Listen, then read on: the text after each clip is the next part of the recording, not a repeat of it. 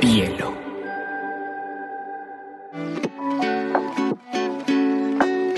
Hola, bienvenidos a Te Cuento News, un espacio donde analizaremos las noticias más importantes del mundo digital y la Web3 en menos de 20 minutos.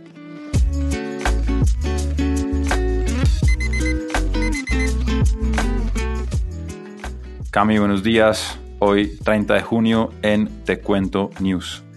Peter, el Bitcoin está aguantando en la barrera de los 20 mil dólares y Ethereum está en 1100. Entonces está, está emocionante el tema. ¿Qué traes tú? No, yo traigo que compré Ethereum a 3 mil dólares hace más o menos cuatro meses. Pero bueno, si, si el Bitcoin está aguantando, yo también estoy aguantando como muchos otros. Eh, hoy traemos dos noticias.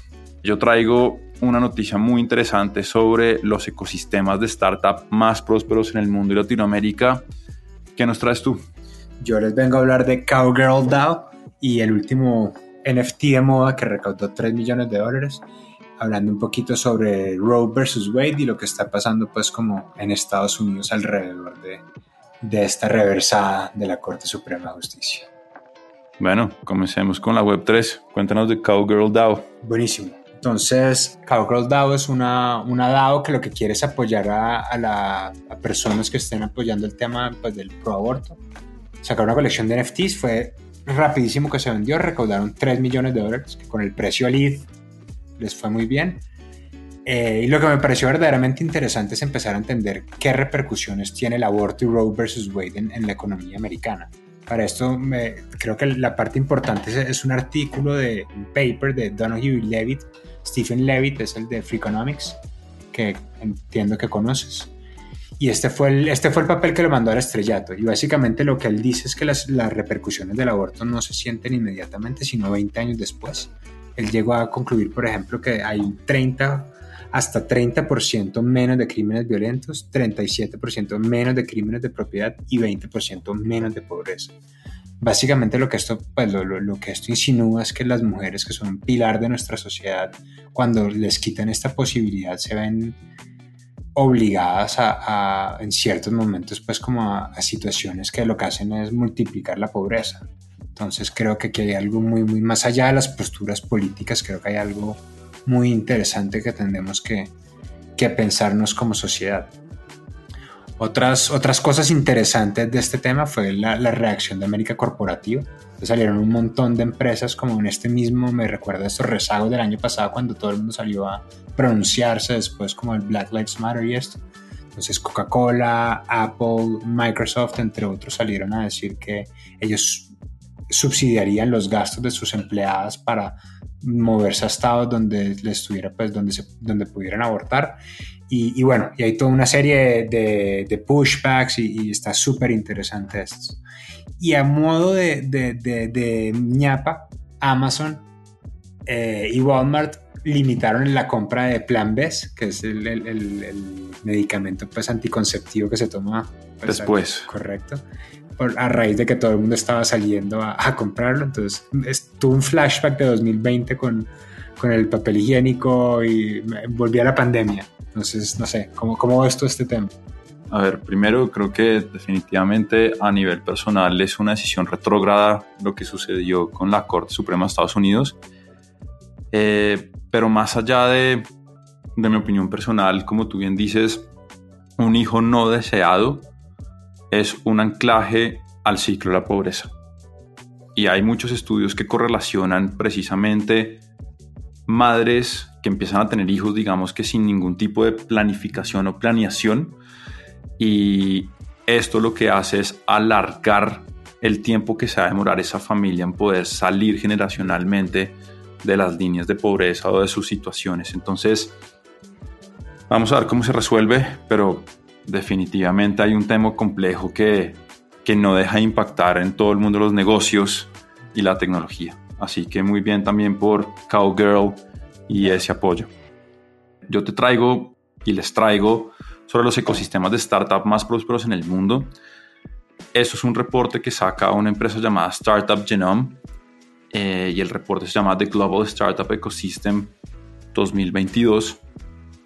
Y lo interesante con este reporte es que a diferencia de muchos reportes de innovación o de emprendurismo, donde tienden a mezclar lo que es el emprendimiento por necesidad a el emprendimiento a resolver necesidades, que termina sesgando un montón lo que realmente significa ser un país, un ecosistema emprendedor.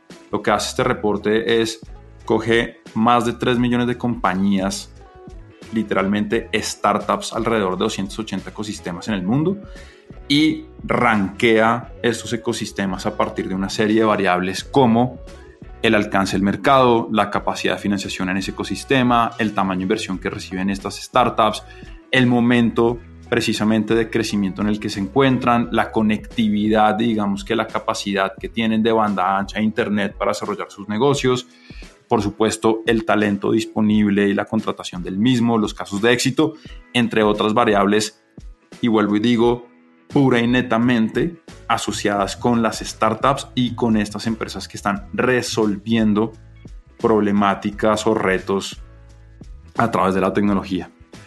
Y con esto dicho, la lista no es sorpresa, la lidera el ecosistema Silicon Valley en California, seguido por Nueva York, Londres, Boston, Beijing, Los Ángeles, Tel Aviv, Shanghai, Seattle y Seúl para cerrar este top 10.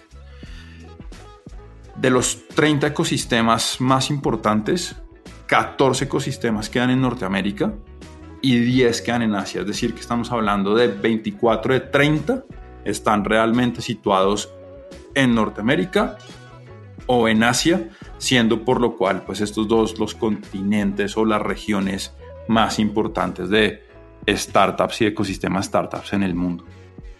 Para ponerte en contexto y llevarlo a Latinoamérica, el único que sistema que ingresó en este ranking de top 30, que igualmente el reporte pues rankea los 280 ecosistemas, pero hablar de este top 30, lo único que entró fue el ecosistema Sao Paulo en Brasil, cuyo ecosistema, y acá lo valorizan, eso es muy interesante, es un ecosistema de una evaluación de 108 billones de dólares, en donde una ronda semilla promedio está en 432 mil dólares y una serie A alcanza los 4.8 millones de dólares.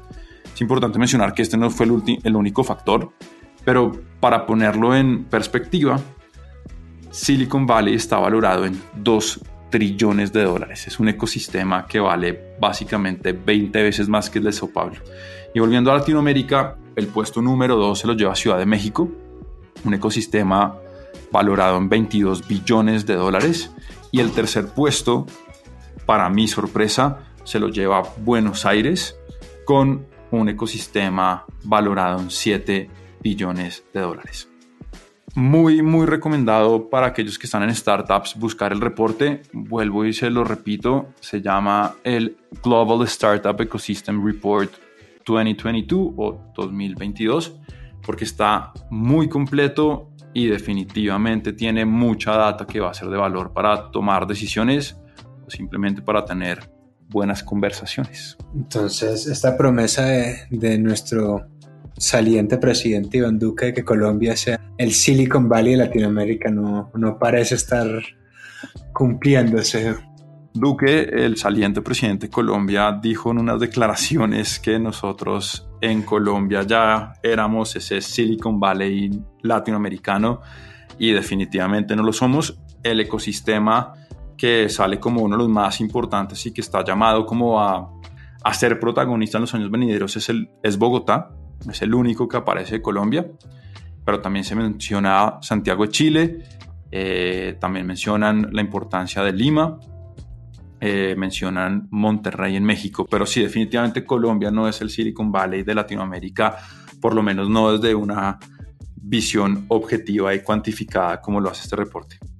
Chévere. A mí lo que me parece interesante de esto, Peter, es entender que un camino muy interesante para el futuro es que cada ecosistema responda a necesidades concretas y a, y a retos específicos. Entonces, que Silicon Valley se vuelva el hub de tecnología, que Bogotá se vuelva el hub del tráfico, que, pues, que cada ecosistema empieza a desarrollar como jugadores y capacidades específicas. Y de hecho, el reporte lo hace, no hace detalle, pero sí, sí identifica cuáles son esos segmentos o industrias por las cuales el ecosistema empieza a ser reconocido. Entonces, en verdad es un reporte súper interesante vale la pena echarle un vistazo. Además tiene una, tiene una experiencia de usuario que lo hace muy fácil y agradable navegar. O sea, tiene dibujitos. Tiene dibujitos y gráficas interactivas. Buenísimo. ñapas. Hablábamos de Celsius la semana pasada y cómo entró en impagos y precisamente bloqueó la salida de capitales de su plataforma. Pues esta semana Goldman Sachs está buscando recaudar 2 billones de dólares precisamente para hacerse con los activos de Celsius y entrar de manera directa en el juego de las criptomonedas. Eso habíamos anunciado que era una salida posible. En ese mismo orden de, de fondos que dejaron de pagar, eh, una corte en, en, las, en las Islas Vírgenes Británicas le ordenó a Three Arrows, que es el segundo fondo grande, que se liquidara. Esto están a punta de está guillotina bueno, esto. Netflix planea lanzar una nueva modalidad de su servicio de contenido en streaming con una reducción en el precio de suscripción a cambio de, como creo que ya lo hemos mencionado en este podcast, poner anuncios publicitarios en la plataforma.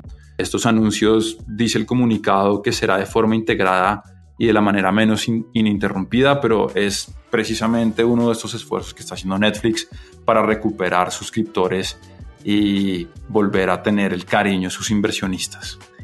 Michael Saylor, el maximalista histórico del Bitcoin, compró 480 Bitcoins y ahora es dueño de nada menos y nada más que 129.699 Bitcoins. Muy bien, yo tengo 0.1 Bitcoin devaluado en el tiempo. Muy bien, Peter. Eso es todo por hoy. Muchas gracias. A ti. Ah, anuncio importante. Ayer salió nuestro episodio de No Code. Está súper interesante, así que muy invitados a mi primo y esos otro, otro, otros cuatro oyentes a pasarse por Te Cuento y darnos una escuchadita. See the sky, see the clouds amongst the sun. See the day for everything it could be. Stop treading on that snooze button. Bielo.